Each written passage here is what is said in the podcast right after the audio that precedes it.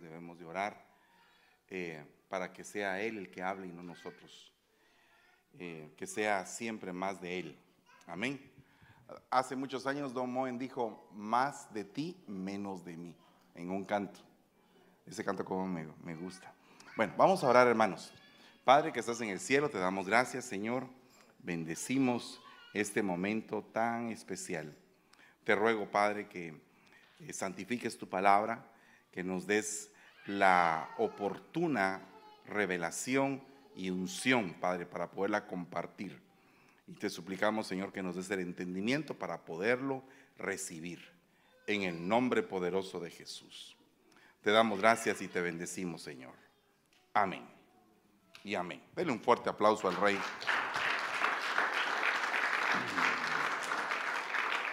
Bueno, alabado sea Dios. Le quiero, eh, le quiero aseverar algo que yo sé que usted ya lo sabe. Usted ya sabe muchas cosas, porque usted ha aprendido la eh, doctrina y ha aprendido de la vida. Pero no hay ni una sola persona en el mundo igual que usted. Solamente observe ese punto tan especial. Hoy estaba viendo a, a Jonathan tocar, decía, impresionante, es único. A Madeline cantar es única. A Carlitos compartir la palabra es único, qué lindo. Y tenemos un Dios único. No hay otro como Él. ¿verdad? Y nos hizo únicos porque Él es único. El problema es que cuando somos únicos, el enemigo como que se quiere aprovechar de eso y nos lo quiere cambiar en nuestra mente.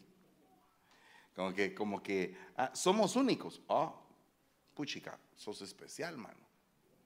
Sos único. De hecho, hay muchas doctrinas, muchas enseñanzas de una corriente que se le llama el humanismo. Y esas corrientes normalmente exaltan el yo. El yo de la mujer, el yo del hombre, a las mujeres empoderadas. A la que chilero se oye, ¿verdad? se ve bonito, se ve bonito, pero el trasfondo de eso no es algo santo, porque es exaltar el yo de la mujer. Ah, ¿y eso está malo, hermano? Pues claro, está tan malo como exaltar el yo del hombre. Igualmente malo las dos cosas, porque de ahí viene el machismo y viene el feminismo. Hay hombres que abusan de las mujeres y mujeres que abusan de los hombres. Lo que pasa es que los hombres callan. ¿Verdad? Ya no es lo que callamos las mujeres, sino que lo que callan, lo que callamos los hombres. Pero fíjese que, por ejemplo, ustedes, mire, es muy raro ver a un hombre ministrarse. Es más fácil ver ministrarse a una mujer. ¿Verdad? Principalmente cuando se va a quejar del hombre. Entonces, tenemos que ser eh, entendidos de todas estas cosas porque estamos viviendo en una sociedad que tiene eh, graves problemas. Digamos que tiene una, eh, generaciones distorsionadas, que se les puede llamar degeneraciones. Digamos que hay generación que sus dientes son espadas y sus muelas cuchillos para poder destruir a los pobres de la tierra, dice. Hay generación limpia en su propia opinión, pero no son limpios de su inmundicia. Hay generación que maldice a su padre y no bendice a su madre. Y hay así una gran cantidad de generaciones que son degeneraciones.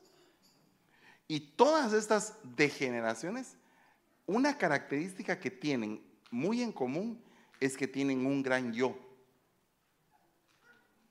Digamos que el hijo que se levanta en contra de su padre y en contra de su madre tiene un gran yo, porque piensa que es superior a ellos como el alumno que se levanta en contra del maestro, cuando la Biblia dice que no hay discípulo mayor que su maestro.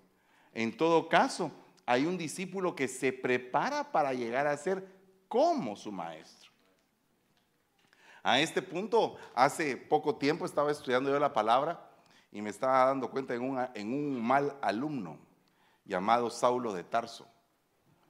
Ay, hermano, usted está hablando de los apóstoles principales hoy de Pedro, Pablo y de todos. Me falta Juan, pero fíjese que eh, Saulo de Tarso era alumno de Gamaliel.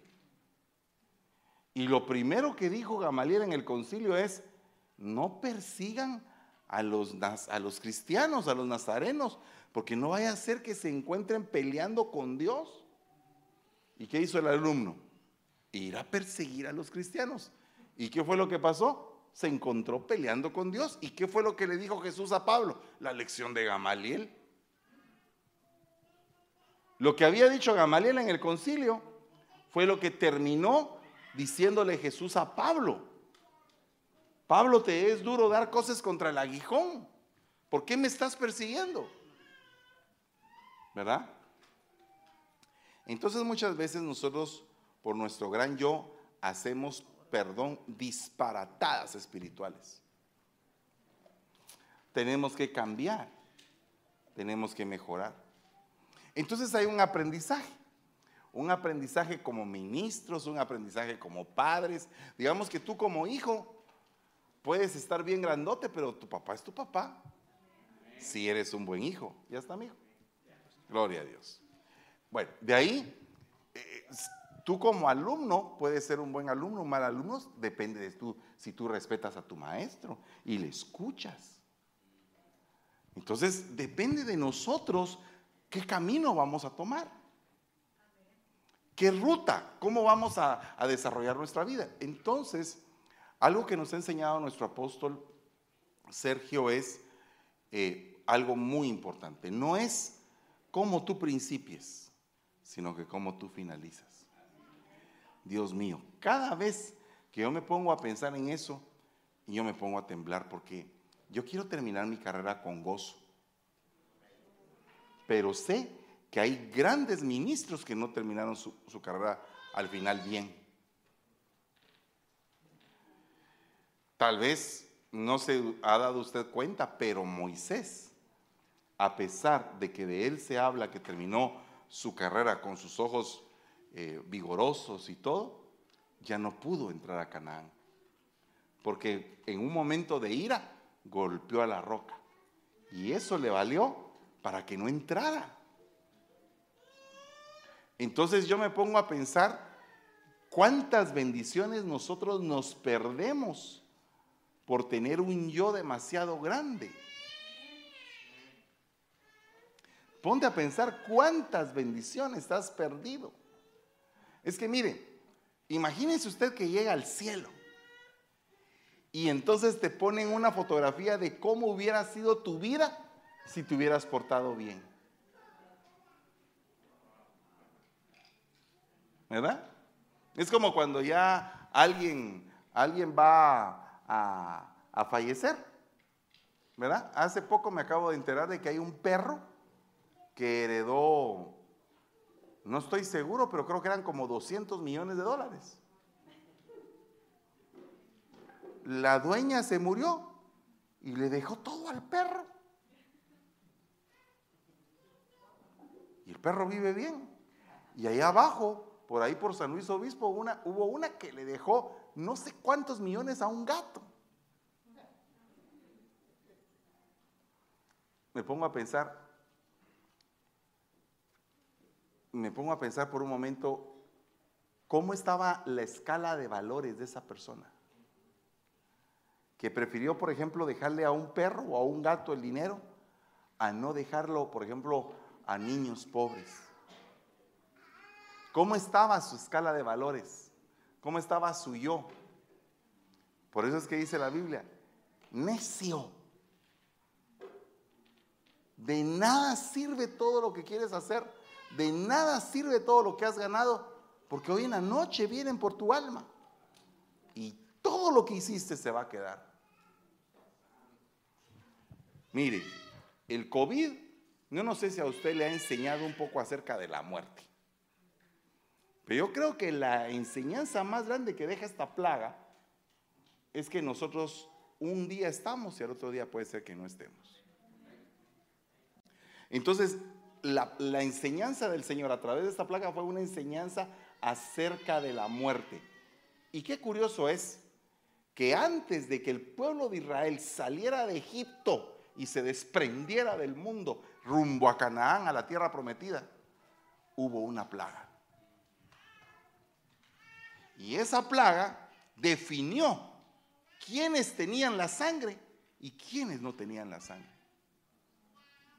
Por favor, con el, todo el respeto del caso, que todos los que se han enfermado me, eh, merecen, yo no, no quiero faltarles el respeto a ninguno. Sé que hay enfermedades de las cuales uno tiene que morirse. Yo no podría venir yo a juzgar a aquel o aquel que por qué partió o por qué no partió, de ninguna manera. Pero lo que quiero llegar a entender es que esa plaga a mí me enseñó. Digo yo, hoy soy, mañana ya no soy. Y, vi siervos, hermano. Tal vez usted no lo sabía, pero nosotros estábamos, estábamos para invitar al hermano Jaime Murrell para que fuera a cantar allá con nosotros. Porque el hermano Jaime era una persona muy, pero muy sencilla de corazón. Muy lindo el hermano. Precioso. Entonces lo íbamos a invitar. Y el hermano se va. Digo yo, wow. Es algo tremendo, ¿no cree?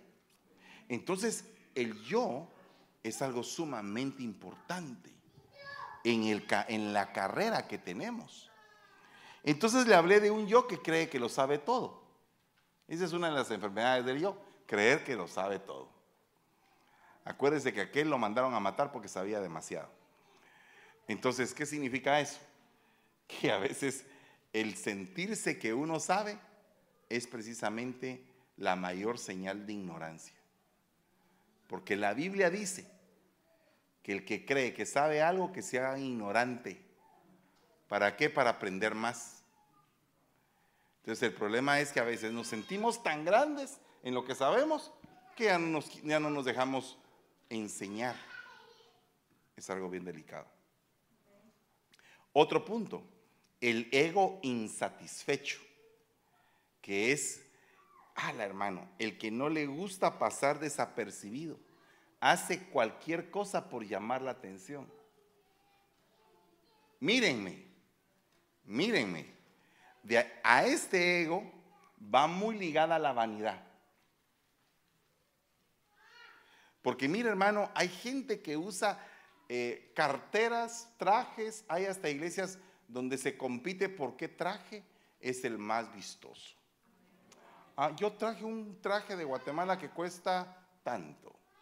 Ah, yo traje un traje de no sé dónde que cuesta tanto. Una cartera que cuesta tanto. En una época por ahí se presentó como que una, que iba a empezar una competencia en la iglesia. Vi que como que entró el bicho. Y les dije yo, ¿y ustedes por qué se llenan la boca de decir que tienen una cartera Michael Corso? Si mi pueblo se llama Miguel Corso. ¿Verdad? Entonces, eh, déjense de cuentos, pues, o sea, si tienen la bendición, de poder comprar una cartera de buena marca, gloria a Dios, pero no estén ustedes como que haciéndose como que la tienen y que como que esto, porque el que no tiene se siente mal. El que no tiene se siente mal. Dice la Biblia que si tú ves a un hombre entrar con un traje bien impresionante y lo sientas hasta adelante en la iglesia, ah, eso no está bien. Entonces hay situaciones donde hay insatisfacción con la vida. Nada le satisface. Para mí eso se llama espíritu de sanguijuela. Dame, dame, dame, dame, dame, y dame otra vez, y dame otra vez, y eso no me gusta, y vuélvemelo a dar. Es como aquel niño berrinchudo que le pide a su papá, y su papá lo tiene consentido, y la mamá también, y y le da de todo al muchacho y lo está matando lo está intoxicando. Delicado. ¿Se recuerda usted de Pelé? El hijo fue para la cárcel. Y cuando le preguntaron a Pelé qué fue lo que, qué era lo que le pasó, cuál era el problema de su hijo, Pelé contestó que lo tuvo todo. Ese fue su problema. Dice, entonces Pedro al verlo dijo, Señor, ¿y este qué? Jesús le dijo, si yo quiero que él se quede hasta que yo venga, ¿a ti qué? Tú sígueme.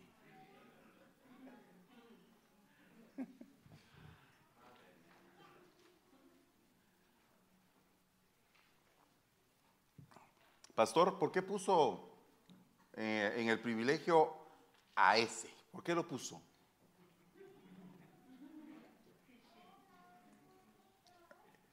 Imagínense, el, el, que está preguntando tiene un gran yo. Ahora le voy a decir qué pasaría si yo tengo ese gran yo también, porque se me dio la gana. Esa sería la contestación, ¿va? ¿Por qué lo puso, pastor? Porque se me dio la gana. Sería un pastor con el ego alto un pastor con el, con el ego en el lugar correcto, le diría, hijo, tienes que comprender que el hermano está ahí porque en el servicio mismo se está restaurando.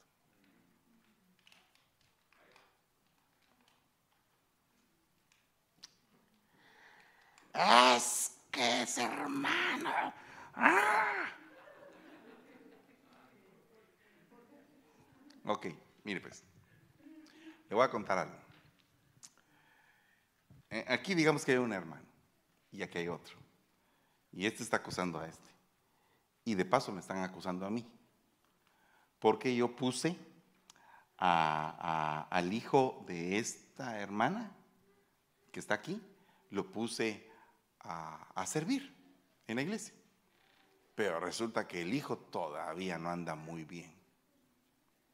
Pero la única forma que había para poderlo atraer a la iglesia era ponerlo a hacer algo. Entonces lo pusimos a cuidar carros. ¿Verdad que creo que no se necesita ser muy santo para cuidar un carro?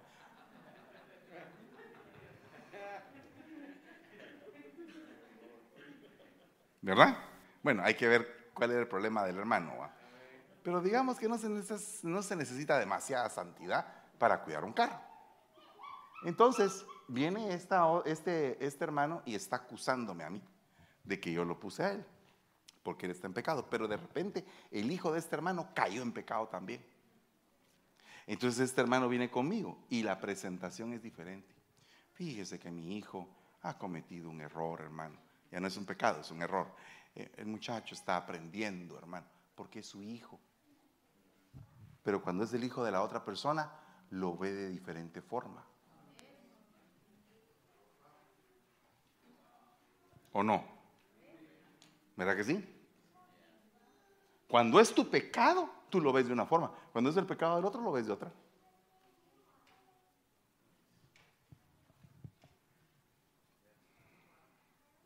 Entonces, la insatisfacción puede ser insatisfacción religiosa.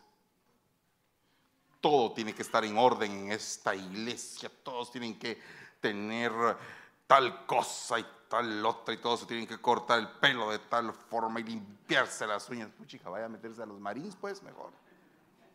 Pero aquí está en la iglesia de Dios. Pero son cosas que ni ellos mismos cumplen, porque paran colando el mosquito y dejan pasar el camello. Entonces, al verlo, al verlo Jesús, al verlo dijo a Jesús, Señor, ¿este qué? ¿Qué? ¿Qué de qué? O como dijo Cantinflas, ¿qué pues qué? ¿Qué pasó? ¿Cuál es el problema? ¿Verdad? La insatisfacción te puede, te puede llevar a ser una persona metida, una persona que interrumpe. Tengo un pastor que llegaba a un hombre allá a la iglesia de él, a que cuando estaba a la mitad de la predicación se paraba y lo interrumpía.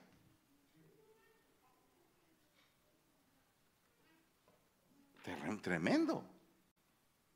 Eso es algo delicado. Es una falta de respeto. Vaya a ver si llega el presidente de la República y hace eso.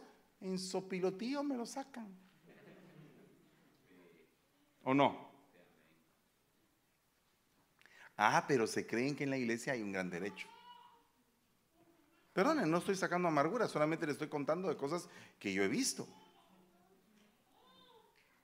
por un ego muy alto. ¿Verdad? Es tan fuerte el tipo del ego interruptor que interrumpe permanentemente. y nunca deja que los demás terminen de hablar. El Señor Jesús les dijo, ¿quién dicen los hombres que son, que soy? Entonces ellos pensaron, eh, unos dicen que Juan el Bautista, otros dicen que Jeremías, otros dicen que otro de los profetas, pero ustedes qué opinan? Dijo, ah, ya, Pedro otra vez. Tú eres el Cristo de Dios. Gloria a Dios, lo, bendijo el Señor, pero yo estoy viendo, no estoy viendo lo precioso que hizo Pedro al decir eso, estoy viendo la interrupción. Entonces a veces no te están llamando y tú quieres interrumpir. ¿Sabe qué? Ay, Dios mío, le voy a contar algo. Nosotros hace como 32 años, cuando todavía, todavía éramos, ah, eh, cuando nos habíamos comprometido con mi esposa, decidimos ir a un curso de, de pláticas prematrimoniales con todos los universitarios de la iglesia.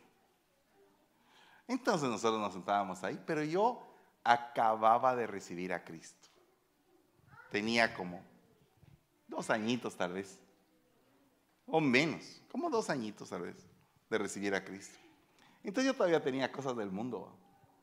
A mí me gustaba destacar, a mí me gustaba interrumpir, me gustaba ser el centro de la atención. Era terrible yo, Y entonces estábamos en la rueda de, los matrimonios y yo a cada rato quería yo aportar todo lo que me preguntaba o, todo lo que decían. Yo quería, eh, yo y mi esposa me decía, no hagas eso, hombre, te ves mal. Calmala, baja, baja la velocidad, papadito. Interrumpes demasiado. Entonces, hasta esas cosas uno las tiene que controlar para no entrar de imprudente. ¿Verdad? ¿Acaso no habla la Biblia del prudente? Bueno, miren, el interruptor. De ahí otro ego, el envidioso. Ay, Dios mío. El que no soporta los triunfos y los éxitos de otros. Degrada a los que creen que son mejores que él. Quiero plantearle este punto. Entonces, cuando habían acabado de desayunar, Jesús le dijo a Simón Pedro, Simón, hijo de Juan o hijo de Jonás, ¿me amas más que estos? Pedro le dijo, sí, Señor, tú sabes que te quiero. Jesús le dijo, apacienta mis corderos. Quiero preguntarle, ¿qué fue lo que pasó después? Se lo preguntó por segunda vez. ¿Qué pasó después? Se lo preguntó por tercera vez. ¿Qué pasó a la tercera vez? Pedro se puso triste. ¿Por qué cree usted que Pedro se puso triste? Bueno, yo no podría entrar en el corazón de Pedro ni tampoco en la mente de Pedro para saber qué estaba pensando ahí. La Biblia dice que Pedro se puso triste porque se lo preguntó la tercera vez. Diría yo que le preguntó la tercera vez porque lo negó tres veces. Entonces se recordó inmediatamente que lo había negado. ¿Verdad? Pero si yo fuera Pedro no Pedro, si yo fuera Pedro, me hubiera puesto triste porque otros fueron mejores que yo cuando yo había corrido por ser el mejor. Le voy a poner un ejemplo de lo que me pasó a mí hace, ¿cómo le diría yo? Bueno, un montón de años también atrás. Porque todos hemos sido formados. Entonces yo entré a una empresa, era vendedor en esa empresa, y estábamos compitiendo por el vendedor del año. Entonces el gerente, para podernos motivar, puso una televisión como de este pelo en la entrada de la, iglesia, de la empresa. Así. Era la televisión enorme. Ahora que usted tiene esas televisiones, no haré. A usted ni cosquillas ya hacen. Yo tengo una más grande, pastor. Amén. Gloria a Dios. Pero en mi tiempo, en ese tiempo, yo tenía una mi televisión RCA de 20 pulgadas, que era como un cubo de así, y que para encenderla, ¡pa! le tenía que dar un cuentazo. esa era la televisión que tenía. Usted tiene una de plasma ahora, vaya.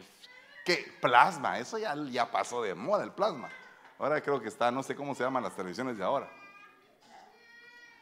Entonces el punto es que pusieron esa televisión en la empresa y empezamos a, a correr con las ventas. Yo iba ganando. El concurso terminaba el 31 de diciembre. Y yo el mes de noviembre lo cerré con el pero, pegué un jonrón, iba pero adelantado. Y entonces dije yo, yo me voy a llevar la televisión. Todos los días entraba y la besaba, fíjese usted. Muchachita le decía yo, por, molestar y por molestar también a todos para, para echarles chile. Fíjese. E, eso solo a mí me pasa, hermano. A usted jamás le ha pasado. Pero a ver, así mm, chula, ya vas a estar en mi casa. Y como sabía que nadie me podía alcanzar, y ya iba yo, ya iba yo, como el tractorcito muje en la vuelta ciclística de no sé cuándo. Allá por Chimaltenango se despegó y nadie, nadie lo alcanzaba. Y entonces en ese momento usted, el Señor me dio una lección. Se me inflamó el colon por el estrés. Que el 5 de diciembre cae el hermano Fernando en el hospital. Tirado, viendo para arriba, con suero, con un gastroenterólogo. Todo lo que me había ganado de comisiones le fue a parar al bolsillo del gastroenterólogo. Y entonces, otro, otro chavo que iba, iba atrás de mí, pero hizo dos ventas de dos máquinas que eran carísimas. Y me pasó, pero un montón. Entonces, en el hospital, con el dinero mío en la mano del doctor. Jorge ganó, porque Jorge se llamaba el que había, el que ganó. Yo me quedé en segundo lugar, me dieron una licuadora. Como que la licuadora me enseñó que el licuado era yo. ¿Enfermo usted? ¿Ah? Y sin la chica que besaba todos los días. Y sabe que lo peor, que cuando uno, uno se pone así como creído, como que el trancazo.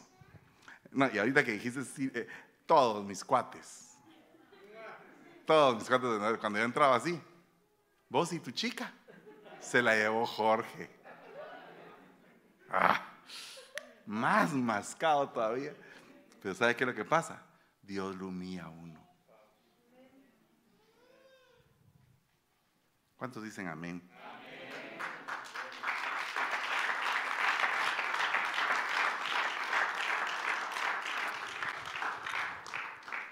Mire este, el ego protagonista.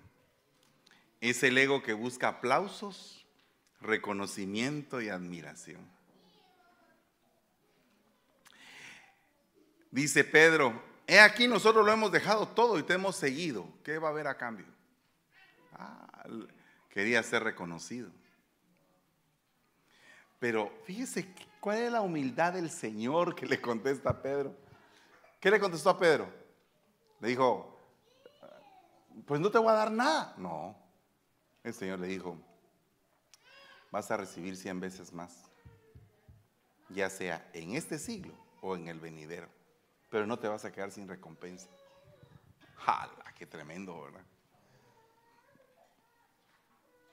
Entonces, yo no sé si a ti te ha gustado ser el protagonista. Le voy a poner un ejemplo. Usted tenía un buen trabajito.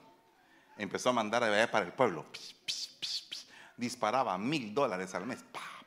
Y usted llevaba la casa así bien montada. Entonces, como ya iba a la casa así, pero acelerada, dijo, ah, la voy a hacer bien lujosa. Y va a ser la mejor casa del pueblo, la más bonita.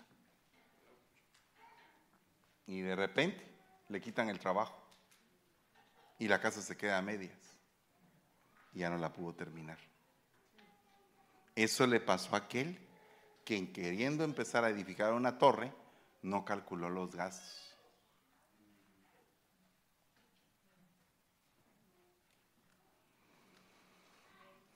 Entonces, ¿alguna vez has querido ser protagonista?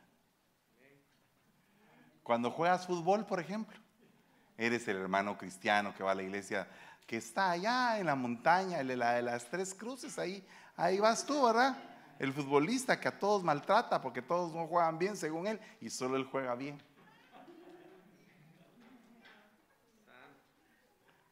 ¿Verdad? Él se siente que es Ronaldinho. ¿Verdad? Y resulta que es el más orgulloso siendo el cristiano.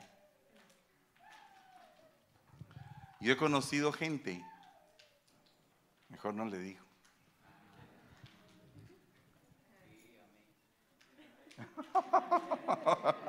Diga, a la que tremendo hermano, que si va a jugar fútbol y usted es ministro del Señor, pues tranquilo, hombre, si no es usted, no se va a ganar la Copa Mundial para ponerse bravo porque si usted va a jugar fútbol y es ministro de Dios, va a jugar fútbol para pasarla bien, para unir a sus hermanos, para que todos estemos contentos, no para, no para que entre cristianos nos hagamos zancadilla, ni tiremos, ni salgamos con los tacos por delante y favoleados y un montón de golpeados de la iglesia, hermano, cuando salieron del...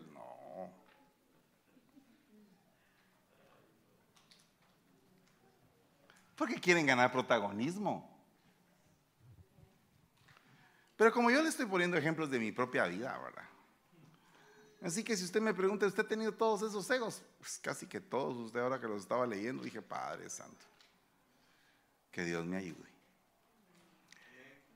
El ego subyugador se aprovecha de los datos de los demás para su propio beneficio, se monta en los demás, saca partido de lo que otros dicen para estructurar sus propias intervenciones. Uno de sus discípulos, el que Jesús amaba, que estaba reclinado en el pecho de Jesús, Pedro le preguntó, pregúntale quién es el traidor. O sea que Pedro estaba manipulando a Juan para que Juan le preguntara a Jesús y tener la información de primera mano.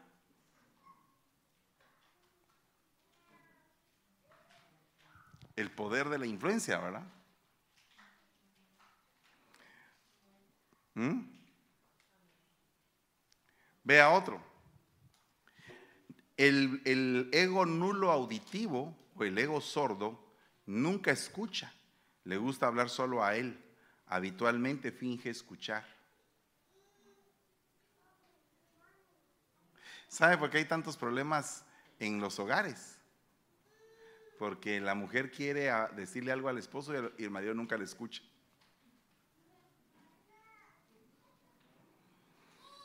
Ya se empezaron a quedar calladitos, ya solo los niños están llorando, hermano.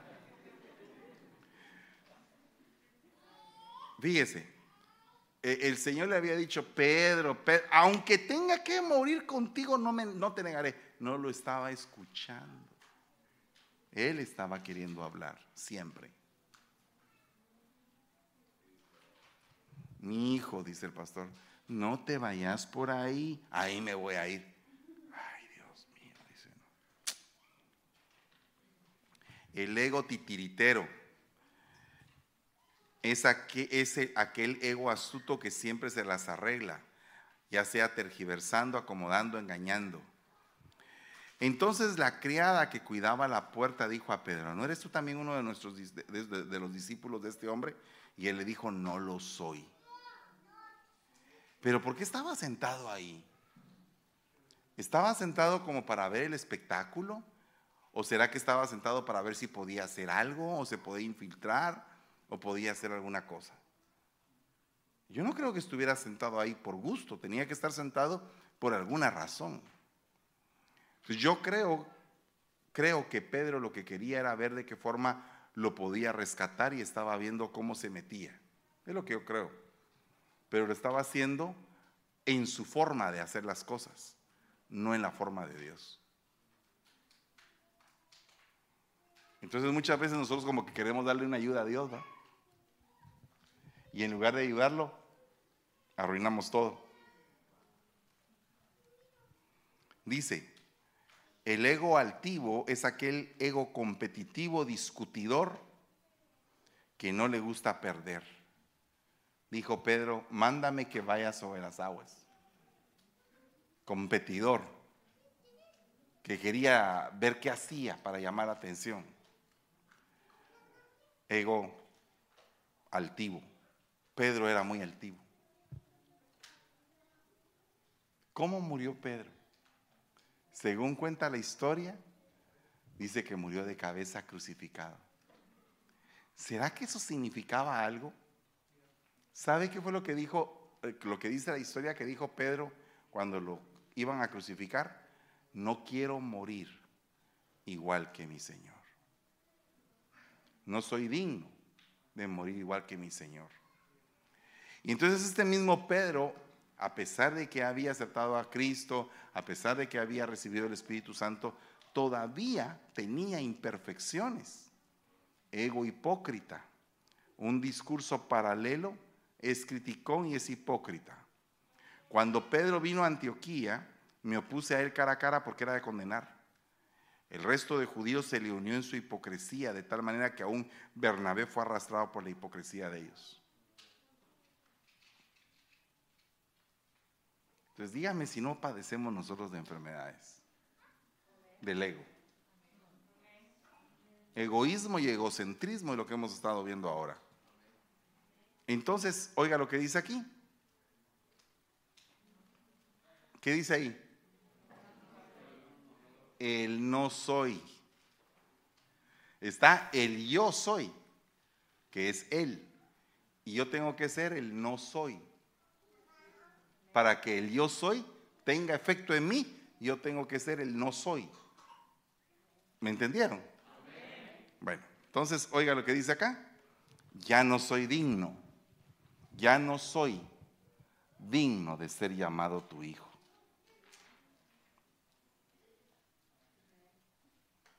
¿Cuántas veces has dicho eso?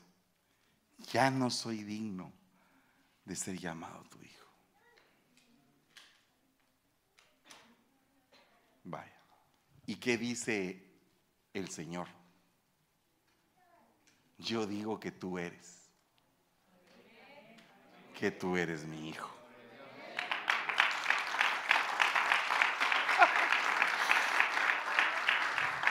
Aleluya. Tú dices que no eres, pues yo digo que sí eres. Por lo tanto, pronto traer la mejor ropa y vestido. Poned un anillo en su mano y sandalias en sus pies. Y traed el becerro engordado. Matadlo y comamos y regocijémonos. Porque este hijo mío estaba muerto y ha vuelto a la vida. El yo no soy, no soy, se volvió el que es. ¿Cuál es el rema de esto? Cuando tú digas, no soy digno. Cuando tú digas, Señor, grande eres tú. Yo no soy nada. Señor, sin ti no puedo hacer absolutamente nada, Padre. Cuando tú empiezas a decir, no soy digno, no soy digno, no soy digno, el Señor dice, sí, sí, no lo eres, pero yo te recibo así y te voy a cambiar. Te voy a cambiar.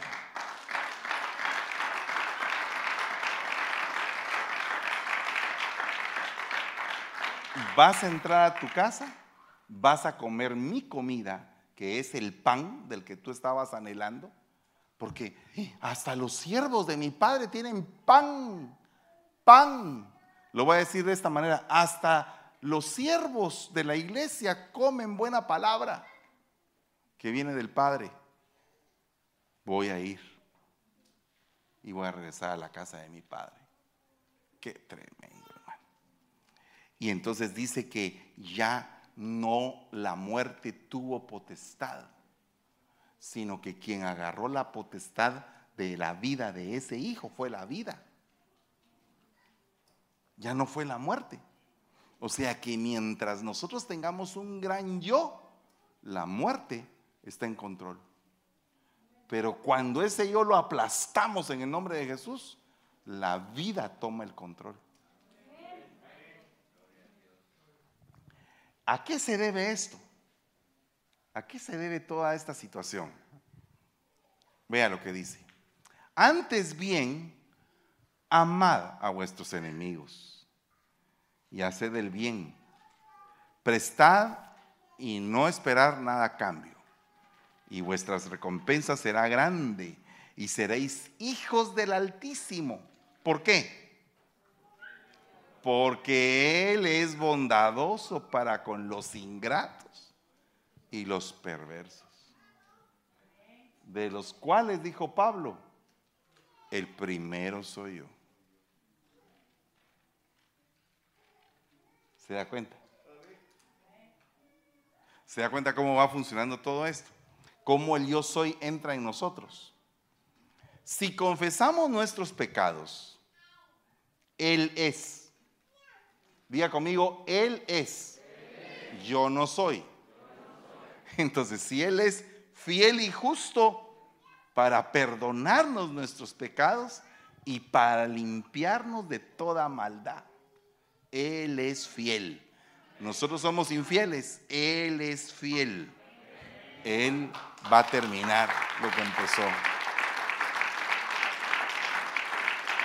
Y todo el que tiene esta esperanza puesta en Él, se purifica, se limpia, así como Él es puro. Eso ya se lo había leído, pero se lo vuelvo a repetir para que usted sepa quién es Él. Él es fiel, Él es bondadoso, Él es puro. Oiga, porque la sabiduría de este mundo, perdón, voy a retroceder, si Él es puro, ¿yo que soy? Impuro. Pero Él es puro. Entonces yo me tengo que purificar. Vea lo que dice. Porque la sabiduría de este mundo es necesidad ante Dios. Pues escrito está, Él es el que prende a los sabios en su propia astucia. Entonces Él tiene el poder de discernir nuestros corazones.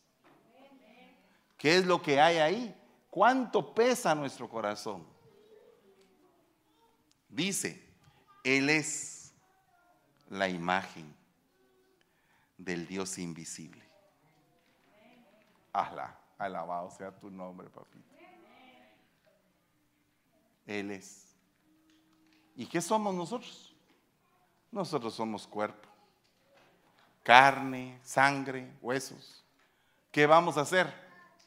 Si Él es la imagen, ¿qué vamos a hacer nosotros? La imagen. Vamos a ser semejantes. Vea otro punto. Él es antes de todas las cosas. Él es preexistencial. Y nosotros somos preexistenciales. Somos temporales. Pero vamos a ser eternos. Amén. Vea otro punto. Él es también la cabeza del cuerpo que es la iglesia. Si Él es la cabeza, tú sos la iglesia. Y si tú eres la iglesia, la iglesia tiene que ser sujeta. Porque se recuerda por dónde empezamos. Empezamos por la unidad. ¿Y cómo va a haber unidad sin sujeción? ¿Acaso no tu hígado se sujeta? ¿Y tu estómago y tu corazón? No amanece un día tu corazón diciendo, hoy no voy a latir que haga el trabajo del estómago, pero hoy no va a latir. No. todos hacen lo que deben de hacer. Aleluya, gloria a Dios. Él es el resplandor. Y si Él es resplandor, ¿yo qué soy? Opaco. Entonces, ¿qué voy a hacer? Tengo que necesitar de su resplandor para que si Él está dentro de mí, yo voy a resplandecer. Por eso es que dice que los entendidos van a resplandecer. Ah, tremendo eso. Él es la, y la expresión exacta de su naturaleza. Y por eso Él es un mediador. Qué lindo. Un intercesor. ¿Qué necesitamos ser nosotros? Preocuparnos de las necesidades de los hermanos. Nadie dijo amén.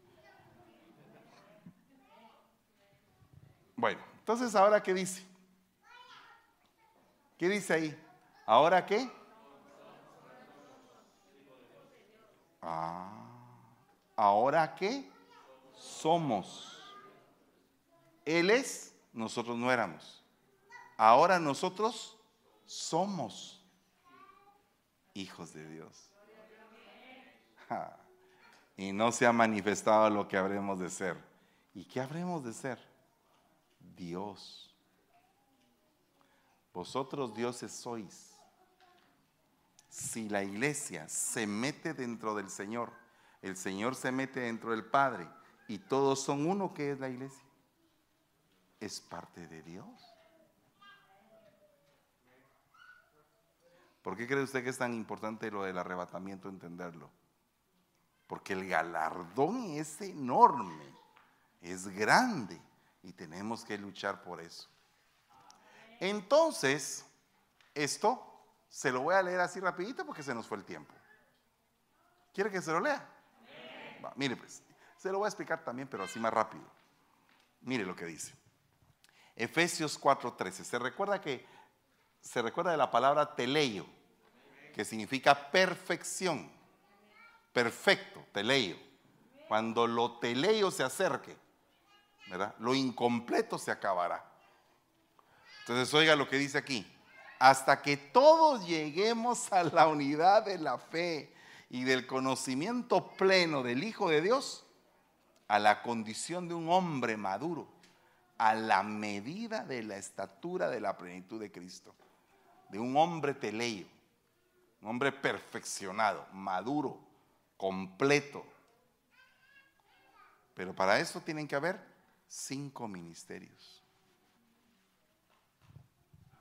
Dice, no que haya, no que ya lo haya alcanzado, dice, o que ya haya llegado a ser teleio, sino que sigo adelante a fin de poder alcanzar aquello para lo cual también fui alcanzado, dice Pablo. Entonces a correr, a correr hermanos, a correr para que podamos alcanzar esa perfección, esforzándonos. Así que todos los que somos teleios, tengamos la actitud que tuvo Cristo, el cual se despojó a sí mismo haciéndose siervo. Entonces aquel que dice en la iglesia, ah, ya no quiero servir. Toda la iglesia debe de servir. Porque si dice la Biblia que hayan ustedes pues, y le están hablando a la iglesia, esta misma actitud que hubo en Cristo Jesús, entonces todos tenemos que tener la actitud de servir. Y no estar apesadumbrados ni enojados por estar sirviendo. Dice, a Él nosotros proclamamos amonestando, ay, regañando, corrigiendo. Ah, a la gente no le gusta ser corregida. Pero si no somos corregidos y no somos enseñados, no podemos presentar a Cristo.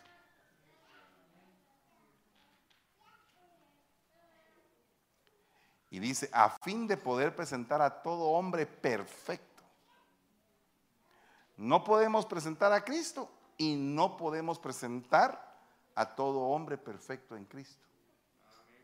Porque el que no se deja amonestar ni se deja enseñar no está formado. Entonces lo que va a hablar van a ser herejías. Entonces en lugar de formar va a deformar. Entonces en lugar de formar hombres perfectos va a ser hombres imperfectos. Ya voy a terminar hermanos, perdónenme. Yo sé que ya no aguantan, pero un poquito más. Un poquititito más. Epafras, que es uno de vosotros, siervo de Jesucristo, os envía saludos siempre, esforzándose intensamente a favor de ustedes en sus oraciones, para que estéis firmes, teleios y completamente seguros en toda la voluntad de Dios. O sea que este Epafras oraba para que la gente llegara a ser perfecta. Yo no sé si tenemos ese tipo de oración aquí pero debemos de empezar todas las iglesias a orar para que abunden los perfectos. Qué rara esta oración, ¿va? Esa, esa oración está rara, pero es la oración de Éprafras. Voy a orar para que Jonathan sea perfecto. Para que Samuel y ustedes van a orar para que Fernando sea perfecto. Amén. Gloria a Dios. Vamos bien. Vamos arrancando. No, no es cierto. Pero cuando Cristo apareció como sumo sacerdote de los bienes futuros a través de un mayor y más perfecto teleo, tabernáculo, ya no hecho de manos. Es decir, no de esta creación. Y no por medio de sangre de machos cabríos ni de becerros, sino por medio de su propia sangre. Entró al lugar santísimo una vez para siempre, habiendo obtenido la redención de toda la humanidad, redención eterna de todos los que le quieran aceptar como el regalo de Dios. Wow. Qué tremendo esto. Y entonces aquí terminamos porque la última diapositiva es la paciencia. Creo que es la última. Ah, no, todavía no. Ah, todavía no. Ah, todavía tampoco. Tampoco. Ahí está. Bueno, mire pues. Paciencia perfecta. Ay, Dios mío. Eh, ¿Cuántos de ustedes todavía tienen paciencia para que termine?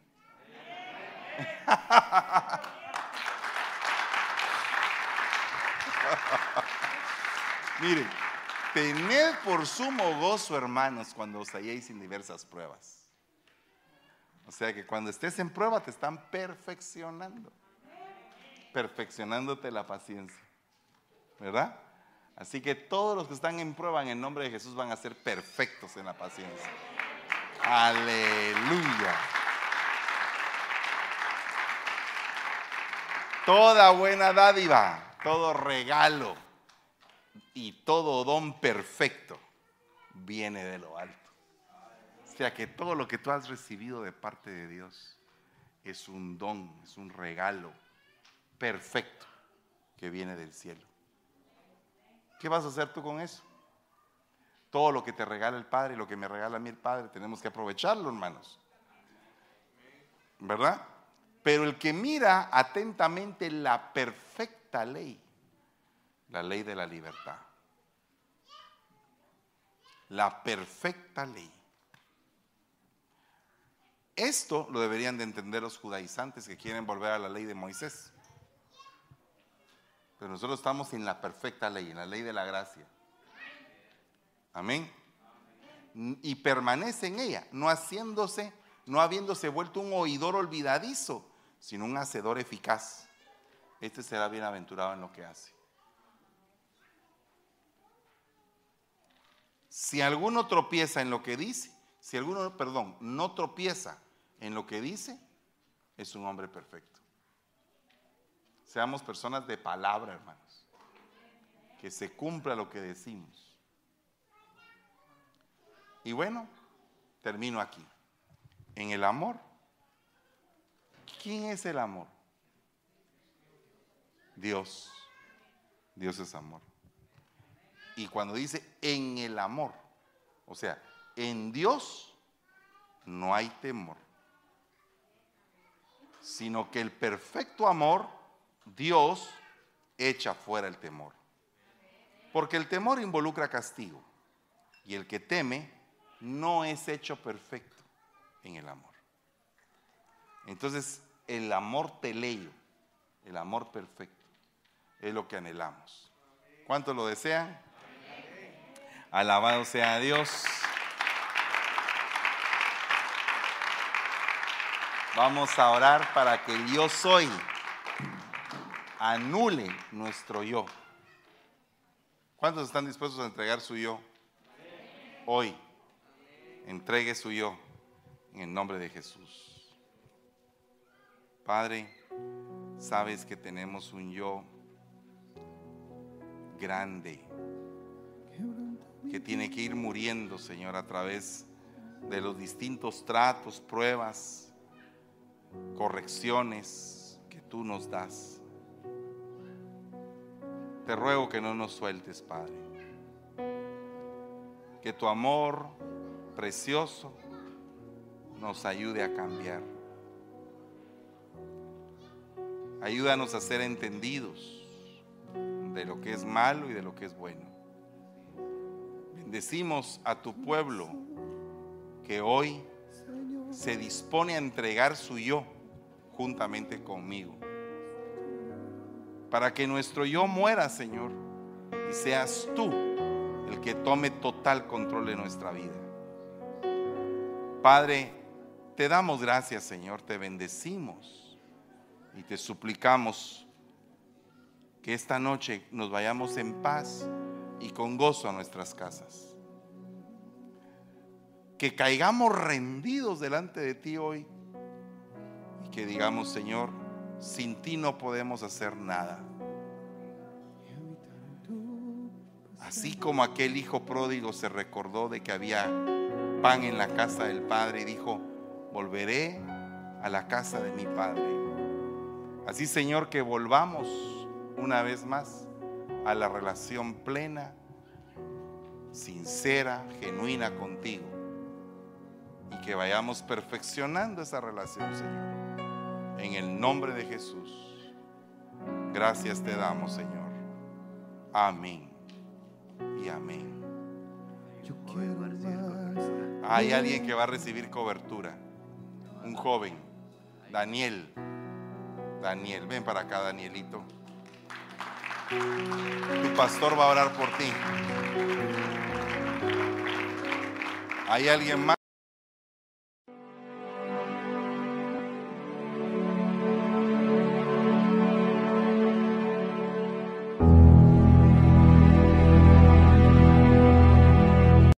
El día de mañana tenemos escuela profética desde la ciudad de Linwood. Primeramente Dios estaremos transmitiendo desde ahí y vamos a estar contentos con el pastor Samuelito y su amada esposa. Y vamos a pedirle al Señor misericordia. El día miércoles vamos a tratar la manera de contactarnos eh, por vía Zoom con mi esposa también allá en San Francisco para nuestras noches matrimoniales si es posible. Y si no, pues allá ella va a estar con una pareja invitada. El día jueves el devocional de mi esposa y el día viernes en la aljaba del salmista también el día sábado a las 5 de la tarde nuestro servicio de jóvenes. Y el día domingo 9 de la mañana, 11.30 de la mañana, 4 de la tarde y 7 de la noche nuestros servicios. Que Dios me los bendiga y pasen una, una preciosa noche con esta palabra que todos nos llevamos en el corazón. Que Dios les guarde.